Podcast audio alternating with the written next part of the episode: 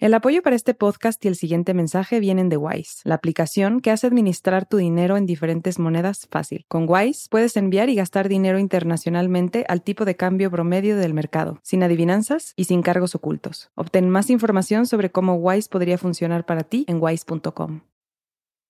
Esto es Raambulante desde NPR. Soy Daniel Alarcón. Hoy volvemos al 2017, a uno de nuestros episodios favoritos. La historia es de dos hermanas, la distancia que las separa y el amor que las une. Aquí el episodio. Quizás tú tuviste uno, yo sí. El mío era un cuaderno de tapa dura, blanco y negro. Lo tenía siempre en la mochila. Escribía ahí poemas, letras de canciones que nunca me atrevería a cantar.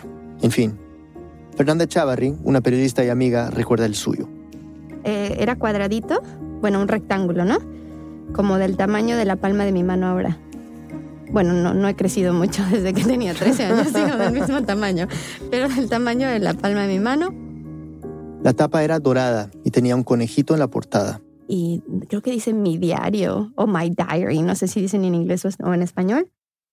Hasta tenía llave, pero se perdió. Y como el candadito no servía, dije, pues lo voy a escribir en inglés. Para que nadie lo leyera. Comenzó a escribir en este cuaderno en 1999. Dear Diary, me llamo Fernanda. Este es mi diario. Tengo 13 años, vivo en León. En el estado de Guanajuato, México. Y lo que Fernanda escribía en este diario, pues era lo normal, lo cotidiano. Me puse tal zapato, a las 7 de la noche hice tal cosa. Creo que ya me está gustando de nuevo este chico, Fernando, todo, todo el dibujo de que me compré una blusa beige y escribía B-E-I-S-H, beige. y no era casualidad que lo estuviera escribiendo en inglés. Fernanda quería un espacio suyo, un espacio privado. Nadie más en su casa hablaba ni leía inglés. Y bueno, Fernanda tampoco hablaba mucho, pero estaba aprendiendo. Y tenía mucho que contar, más allá de lo cotidiano. Eran años complicados. A veces el ambiente de la casa era difícil es que unos años antes sus papás se habían divorciado. La situación entre mi papá y mi mamá, bueno, tensa es poco. Te estoy hablando de palabras mayores. No podían verse, la situación era cero. Su papá se fue a vivir a Estados Unidos, a Tucson, Arizona, mientras que Fernanda y su hermana Andrea, que es cuatro años menor, se quedaron en México. Su mamá se había vuelto a casar y como muchas familias tardaron en acoplarse a esta nueva dinámica. Mi papá se fue y no lo vi por muy, un año, dos años, no, no lo vi. Yo lo extrañaba mucho. En el 97, Fernanda tenía 11 años y fue a visitarlo por primera vez con Andrea. Y después de eso, iban en verano y a veces en Navidad. En Estados Unidos a Fernanda todo le parecía una maravilla. ¡Wow! El aire acondicionado del mall. ¡Wow! Las tiendas de ropa. ¡Wow! Todo era wow. Mi papá tenía una alberca, entonces era ¡wow! La alberca. Aunque había albercas en, bueno, piscinas, les dices tú en México, ¿no? Y había centros de, compras en México también. ¿Te llamaba mucho la atención? Sí, bastante, bastante. Sobre todo porque yo estaba en una escuela de monjas católica, con uniformes, con mamá muy religiosa, la familia muy persinada y eh, entonces ah, me llamaba la atención el... Era como freedom. Ajá, menos reglas. sí. Cada vez más iba pensando en la idea de quedarse en Estados Unidos con su papá, sobre todo porque en ese entonces Fernanda y su mamá no siempre se llevaban bien. Claro, aunque mi mamá y yo en ese momento, bueno, chocábamos que uh, como dos tractores, o sea, chocábamos mucho de personalidad. Y en su diario, además de escribir sobre los niños que le gustaban y sus amigas, Fernanda escribía sobre el plan que tenía, de irse con su papá. Pero... El decirle a mi mamá, me quiero ir a vivir a Estados Unidos. Era partir el corazón. Claro. Entonces escribía durante el día, no así en la noche en secreto ni nada. A mediodía, sí, cuando todos estaban ahí, pero ocupados en sus cosas, yo me ponía a escribir ahí. Y a veces me robaba un cigarro de mí, de mi, del esposo de mi mamá y me ponía, según yo, a fumar un cigarro ahí y escribía en mi diario. Y ahí yo, muy cool, muy rebelde ahí, según yo, fumando. Fernanda le dio vueltas a esta idea por un año más o menos, hasta que finalmente se atrevió a mencionárselo a su mamá. Pero...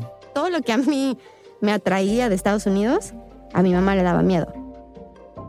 Le preocupaba lo que se veía de Estados Unidos en la tele, drogas, sexo. Entonces No, no hubo así como un día en el que hablamos, pero sí hubo un día en el que finalmente ya mi mamá me dijo, ok, te vas de julio y te regresas en mayo cuando se acabe la escuela. Entonces, en julio del 99, Fernanda y su hermanita Andrea volaron a Tucson, como lo habían hecho en años anteriores, para pasar el verano con su papá. Pero al final del verano, Andrea se regresó y en cambio Fernanda se quedó. Dije, voy a ver qué onda en Estados Unidos. Si no me gusta, me regreso, pero mínimo sé lo que es vivir con mi papá y lo que es vivir en Estados Unidos y, y ya. Pensaste que era un año y nunca volviste. Llevo 18. Claro. Más años tienes en Estados Unidos que en México. Sí, me vine y casi cumplí 14 cuando me vine y voy a cumplir 32 este año.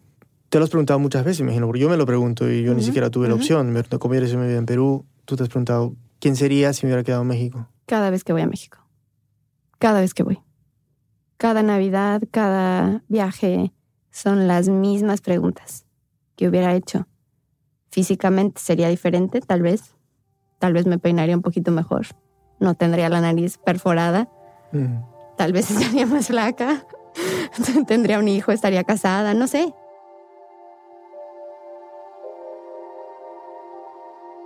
Y me pongo a pensar mucho en mi hermana. Mi hermana es la que me. la que me. Ah, ¿Por qué nos separamos tan chiquitas? O sea, hay, hay mil gente que no vive en el mismo país que sus hermanos. Pero normalmente eso pasa después. No cuando una tiene 10 y otra 14. Entonces pienso mucho en cómo sería nuestra relación, cómo sería ella tal vez si me hubiera quedado yo para ser más, para influenciarla un poco más. Em, es, eso es lo que pienso más, más que todo. ¿Quién sería yo y quién serían yo en relación con mi hermana? ¿Quién hubiera sido yo para ella si me hubiera quedado? Y sobre todo esa edad, de los 10 años en adelante cambias muchísimo cada año. Y en los años así como más importantes, yo no estaba. Simplemente no estaba. Cuando Fernanda me contó de su diario, yo pensé, ay, qué bien, una historia divertida para Radio Ambulante, la adolescencia, lo ridículo que éramos todos a esa edad, su inglés machacado. Pero nos dimos cuenta, ambos creo, que la historia que teníamos que contar era otra. ¿Te sientes culpable? Ah, sí, Bastante. Porque yo entendía por qué me vine, pero Andrea no. Andrea no, no sabía por qué me fui a Estados Unidos. Creo yo, a lo mejor sí sabía, pero... Sorry. Eh, nunca hablo de esto. Una vez traté de hablar con mi hermana así como cuando estábamos hablando de otras cosas, pero no. Sorry. No, no pasa nada.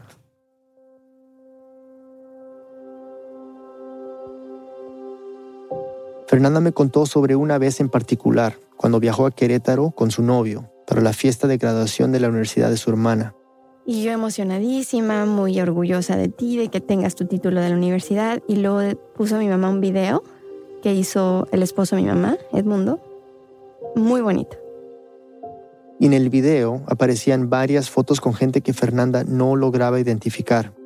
Un viaje a la playa, un viaje de André y sus amigas, una comida en un lugar que no reconocía, y en el video pasaba foto tras foto tras foto. Y yo, o sea, volteé a ver a mi novio y le dije, no tengo ni idea de dónde fueron estas fotos tomadas. Y fueron los años más importantes para mi hermana y yo no tengo ni idea de quiénes son esas niñas.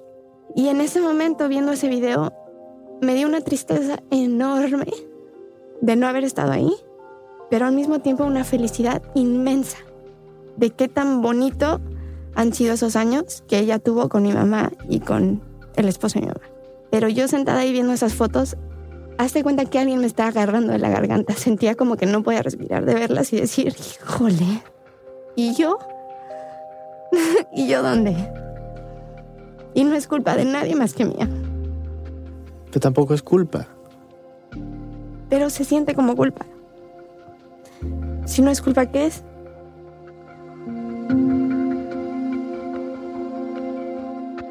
El argumento de Fernanda es así. Ella misma escogió irse, ella misma escogió no volver. Y nos dimos cuenta en el estudio que aquí estaba la historia, de esto se trataba. Y que Fernanda tenía mucho que conversar con su hermana. Entonces, cuando viajó a Querétaro en agosto de este año, 2017, se llevó su grabadora. Ya volvemos.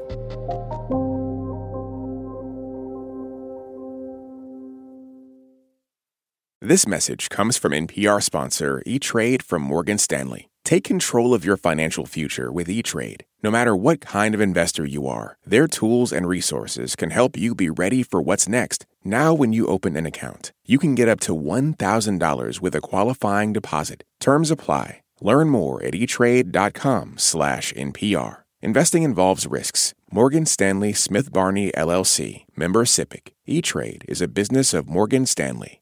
This message comes from NPR sponsor Project Lead the Way. Today's world is driven by STEM. At Project Lead the Way, they believe learning by doing helps every student in every grade be STEM successful. Learn more at pltw.org/npr.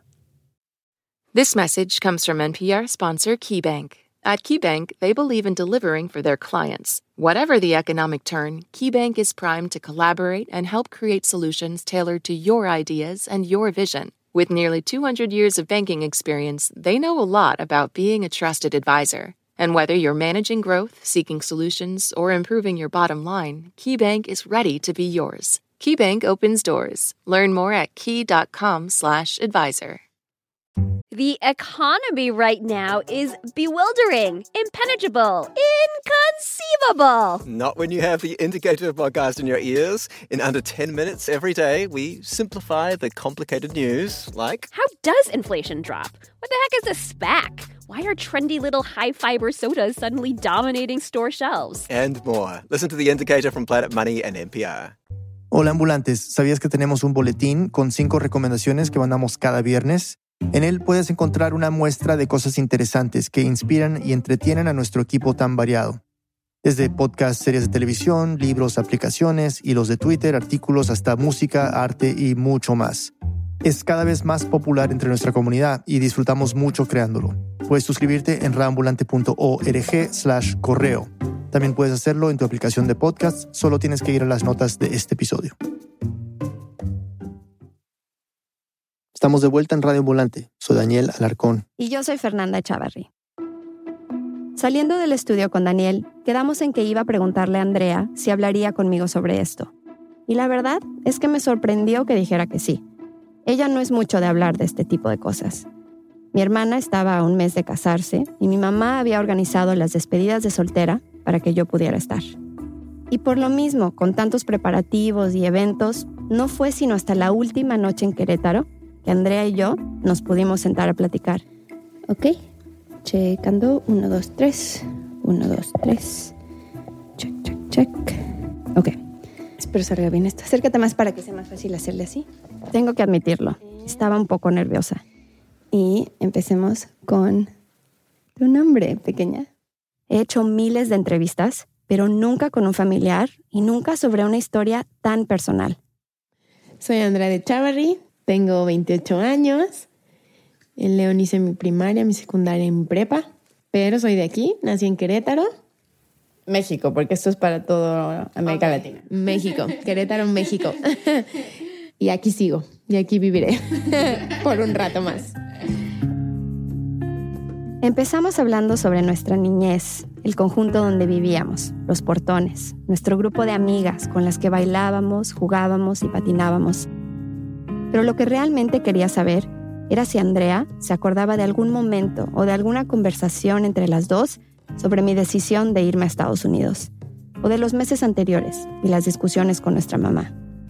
No tengo muy claro como en qué momento ni ni pues yo creo que yo no entendía ni sabía ni qué ni qué estaba pasando y fue de ah pues se va a quedar un año a estudiar inglés y y esa fue como la primera la primera impresión de yo regresarme sola y el, ah, pues Fer se va a quedar un año, va a estudiar inglés como muchas chavitas, ¿no? Que se iban. Y ya, pues yo me regresé sola. Este, En ese momento y por muchos meses después, ese era mi plan, regresarme al terminar el año escolar. Pero conforme se acercaba la fecha de tener que comprar mi vuelo de regreso, sentía como si el tiempo hubiera pasado demasiado rápido y no quería regresarme. Apenas estaba haciendo amigos, hablando inglés mucho mejor, pasando tiempo con mi papá. Yo quería quedarme otro año más, pero la idea de agarrar el teléfono y marcarle a mi mamá para decirle esto me aterrorizaba. Sabía que le iba a romper el corazón y que la haría enojar como nunca antes. Y así fue. Pues yo, la vi mal, obviamente, y pues pregunté qué estaba pasando. Y al principio era como mucho de no, no, no hablar o no decir muchas cosas. Y ya cuando dije, mamá, ¿qué pasa? Pues ya me dijo que tu, que tu hermana no quería, bueno, que mi hermana no quería regresar y que quería vivir en Estados Unidos. Creo que a los 14 yo realmente no entendía qué significaba para mi mamá que su hija no regresara. Hoy, ya grande, es más fácil ver las cosas desde su punto de vista. Es más fácil entender cómo le habrá dolido. Eh, ¿Tú qué pensabas de mi vida en, en, en, Tucson, en Estados Unidos? Los primeros años, o sea, recién te fuiste. Yo pensé que era como wow, ¿no? O sea, era como vive en Estados Unidos y, y se va en un camión amarillo a la escuela, ¿no? Como las películas, la verdad. Pues era como, no, pues es que Fer vive en un lugar donde todo está súper padre, ¿no? Donde todo está súper bien y la ropa está padrísima y todo es la moda y aquí no. Y, y claro, obviamente, pues yo no me acuerdo que nunca me hayas dicho en ese entonces si en algún momento estuviste triste o estuviste mal. No sé si te lo callaste, te lo guardaste. Sí, a veces la pasé mal. Llegué a Tucson pensando que hablaba suficiente inglés, pero rápidamente me di cuenta que no. Mi escuela no era como las que veía en la tele como en los videos de Britney Spears. Y aunque sí estaba emocionada de estar ahí, fue una transición un poco complicada. Hubo momentos en los que me sentí muy sola, pero nunca le conté nada de esto a mi hermana. Ya ahorita que sé que obviamente costó mucho trabajo el idioma, acoplarte, este, pues también llegar a una casa que nunca habías estado más que de vacaciones, ¿no? Con, con dos personas con las que no estabas acostumbradas a vivir pues sí debe de ser complicado, pero en ese momento, pues yo no lo vi así, yo estaba chica. ¿Tú piensas que el yo irme a los 13 años fue como de rebeldía? Una parte sí, digo, desde muy chica fuiste súper independiente, ¿no? O sea, en, esa, en ese aspecto somos el agua y el aceite, ¿no? Yo al día de hoy que estoy a cuatro semanas de casarme, o sea, el hecho de saber que voy a dejar a mi mamá, yo creo que es lo que más me, me pesa, ¿no? O sea, porque, pues sí, las culturas son distintas y tú desde muy chiquita fuiste muy independiente, muy responsable de tus cosas, de tus actos, de, todo, ¿no? Todo, como que todo lo que hacías era muy pensado. O sea, sí y no. Por un lado, claro, yo fui la que tomé la decisión de irme. Pero a veces siento que quedarme fue casi por inercia. Era como ser un pasajero en un tren que ya no podía parar. Después de vivir unos años en Tucson, la idea de volver, de imaginarme volviendo a León, se me hacía muy difícil. Las primeras tres o cuatro veces que volví a México a pasar las vacaciones, no faltaba alguien en la familia que me preguntara cuándo iba a regresar o por qué me había quedado. Algunas veces eran más que preguntas, eran más bien como reproches o regaños por haber dejado a mi mamá y a mi hermana. Y la verdad, me molestaban mucho esas conversaciones. Poco a poco, Andrea fue acostumbrándose a que yo no viviera ahí. Le pregunté si en algún momento tomó la decisión más obvia, de apropiarse del cuarto que había sido nuestro. No, yo no, no, no agarré como la actitud de ya no está ahí, el cuarto es mío. Siempre se quedaron las dos camas había creo que algunos peluches como que eran tuyos que se quedaban ahí arriba de los cojines. Y ahí se quedaron tres mudanzas más. No sé si tú te acuerdes de, al principio sobre todo, momentos en los que decías, quisiera que estuviera Fer aquí o... Sí, muchas veces, porque aparte no había otro hermano, ¿no? Pues fue mucho tiempo, ¿no? Durante muchos años, el sentirme solita, el pues sí, hasta el no tener con quién pelear, ¿no? Lo, necesitas, ¿no? Yo no me podía prestar la ropa con mi hermana, ¿no? Yo no me podía prestar zapatos o mi hermana no me podía cubrir de, de una mentira o de un pues porque no había, ¿no? Entonces sí, sí, sí sentía feo, la verdad es que sí. Las dos buscábamos la manera de reemplazar a la otra. Yo me fui mucho con mis amigas o con alguna amiga en, en específico, pues para sentirme como si fuera una parte de mi familia, ¿no? O sea, todo el tiempo me la llevaba a comer, me acuerdo perfecto, este, a dormir, quería estar todo el tiempo con ella. Estás literal describiendo lo mismo que hice yo. Yo estaba en Tucson igual. Era yo y dos adultos. Y dos adultos que llegaban a trabajar a las seis y media, siete de la noche. Yo llegaba y me hacía de comer en el microondas yo sola. Y no había con quién pelearme. y no había con quién prestarme ropa. Lo que yo estaba pasando, pero en otro país y en otro universo paralelo a lo que estabas viviendo tú. Era igual. Claro.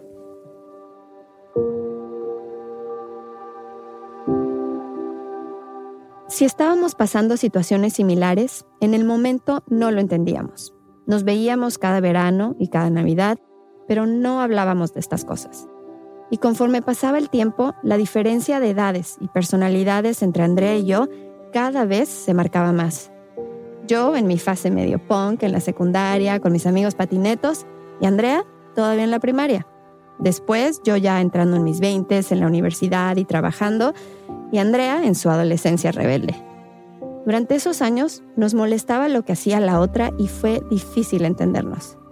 Eso lo vemos ahora, pero en el momento no. Es difícil no tomarlo como tiempo perdido. Algunos momentos se quedan grabados para siempre, otros no. Yo tengo una teoría sobre mí que creo que es muy, es muy real. Bloqueo muchas cosas, muchas cosas que no permito que me lleguen. No sé, mi mamá a veces se sorprende y me dice, ay, ¿cómo no te acuerdas de tal cosa? La verdad es que no, pero es mi manera a lo mejor de cubrirme yo, Andrea, ¿no? El, el decir, no quiero. Mientras tanto, yo soy todo lo contrario. Soy expresiva y no me guardo las emociones.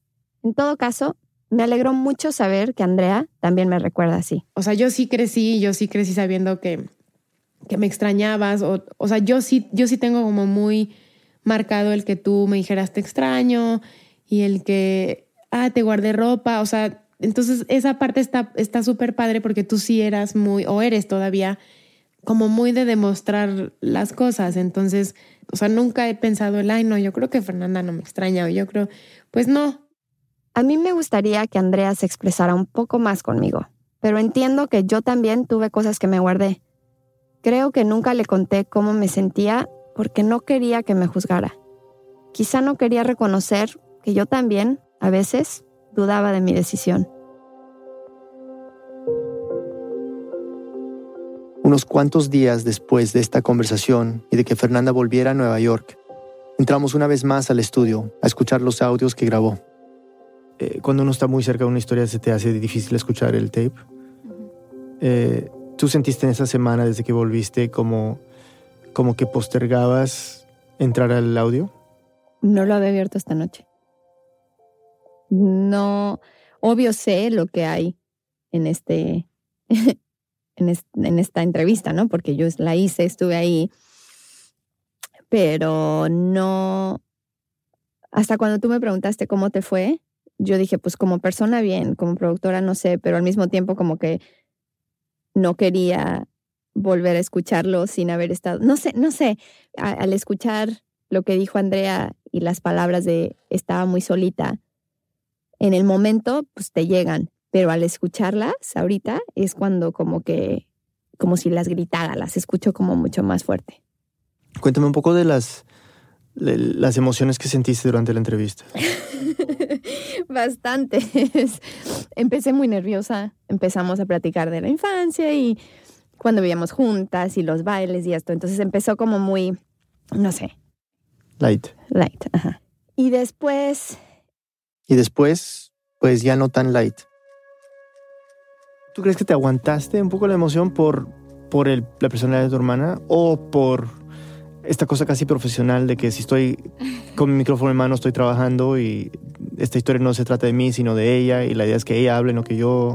Al 100%. o sea, las dos cosas. Eh, el que Andrea lo diga y se escuche un poquito emotivo, pero físicamente Andrea no está no está ni llorando, ni está de que estaba solita. O sea, no, me lo está diciendo de así fueron las cosas. Y estaba solita y sentí esto y, y nunca la había escuchado decir eso, pero al mismo tiempo dije, ok, eh, estoy agarrando el micrófono, cómo están los niveles y ahora me toca a mí y luego déjame te digo yo a ti que yo también sentía lo mismo, como que fue un momento en el que necesitaba separarme un poquito de la entrevista para sentirlo al 100 como lo estoy sintiendo ahorita.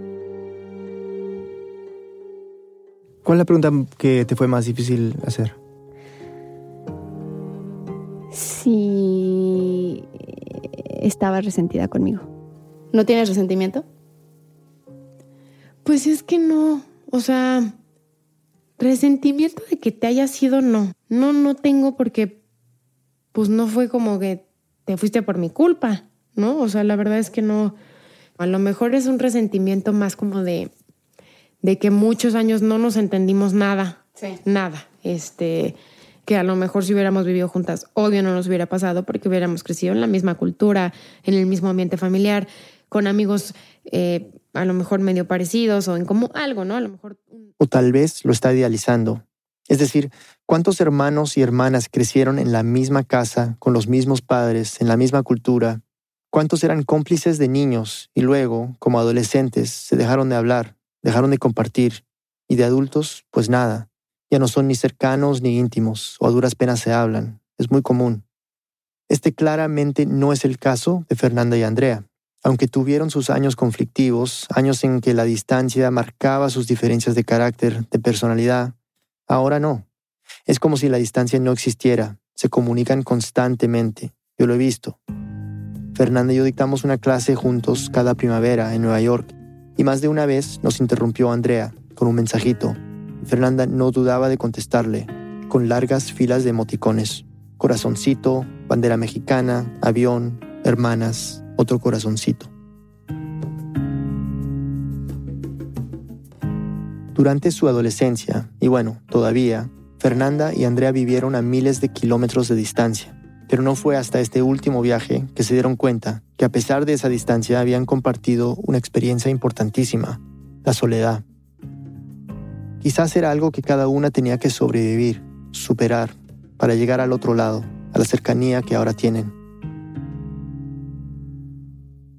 Yo creo que fue lo que más me llegó porque, no sé, el oírla decir que se sentía muy solita. Como hermana mayor nunca quieres oír o pensar que tu hermana esté chiquita y que se sienta solita. Y porque yo también me sentía sola. Lo mismo que estaba escribiendo Andrea, lo mismo sentía yo. ¿Cómo terminaron la entrevista? ¿Con qué emoción? Bueno, yo le hice preguntas una hora y media y luego al final le dije que si ella tenía una pregunta para mí. Y este me sorprendió un poquito su pregunta, la verdad. ¿Qué te preguntaría yo? ¿Hay algún momento que a lo mejor hayas pensado o hayas dicho, me aceleré, pude haber tenido un poco más de paciencia y haber intentado quedarte más tiempo? Sí. Sí, bastante. Sí. Lo pensé sobre todo terminando la prepa. Claro. Claro, porque a los pinches 13 años, ¿qué sabes? Nada. Nada. Te crees saber todo el universo y no eres nadie, no sabes nada, no has vivido nada. ¿Y te hubiera gustado que alguien como que te, re- o sea, te hubiera retenido o hubiera sido peor? No, si, si yo, si alguien me hubiera dicho, no vas, hubiera sido una rebeldía en León, que hubiera acabado peor, la verdad. Pero, si estamos hablando de hubieras, me hubiera gustado haber ido un año y regresar, y terminar prepa, y hacer más tiempo aquí, y ya después decidir. Es una pregunta muy astuta. Y, eh, y es interesante que tú también te hayas hecho esa pregunta, ¿no? El, el, um, el afán tú, por irte era como muy grande. Pero creo que, o sea, tu respuesta también es, es cierta, que, que, que seguramente si te hubieran obligado a volver, Hubiera regresado con un resentimiento enorme a me quitaron la oportunidad o no me dejaron ver cómo eran las cosas allá porque me forzaron a regresar a México. pero no la forzaron y se quedó. y cada una siguió su camino. Y ahora, después de muchos años, hablaron de muchas cosas que sin el micrófono y la grabadora tal vez no se hubieran podido conversar.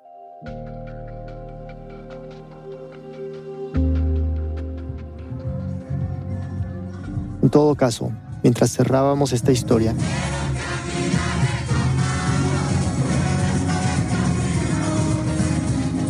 Fernanda regresó a México para la boda de Andrea y las dos hermanas bailaron hasta las 4 de la mañana felices.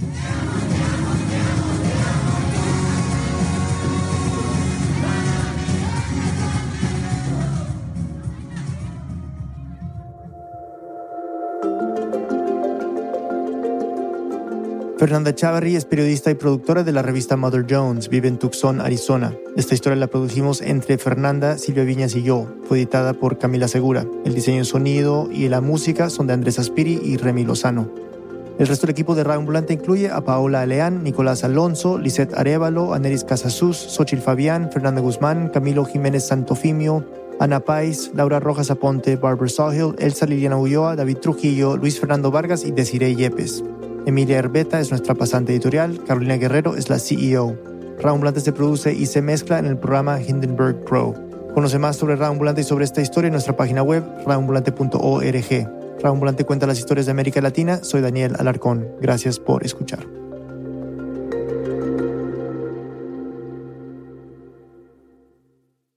This message is brought to you by NPR sponsor Progressive Insurance. You call the shots on what's in your podcast queue. Now you can call them on your auto insurance too with the Name Your Price tool from Progressive. Tell Progressive how much you want to pay for car insurance, and they'll show you coverage options within your budget. Get your quote today at progressive.com. Progressive Casualty Insurance Company and Affiliates. Price and coverage match limited by state law. Support for NPR and the following message come from PBS. PBS invites you on a trip to the future. A Brief History of the Future is a groundbreaking series filled with hope and possibility about where people are today and what could come next. From tech to tradition, from climate to culture, from science to spirituality. Join futurist Ari Wallach on a journey around the world as he meets the brilliant minds and brave pioneers remaking people's futures for generations to come. A Brief History of the Future. Stream now on PBS and the PBS app. On this week's Wildcard, we talk with Issa Rae about those moments where our lives could have gone another direction. Definitely wasn't supposed to be with that guy at all. At all. But I still think about it. I'm Rachel Martin. Issa Rae tells us how to make peace with the path not taken. That's on the Wildcard podcast from NPR, the game where cards control the conversation.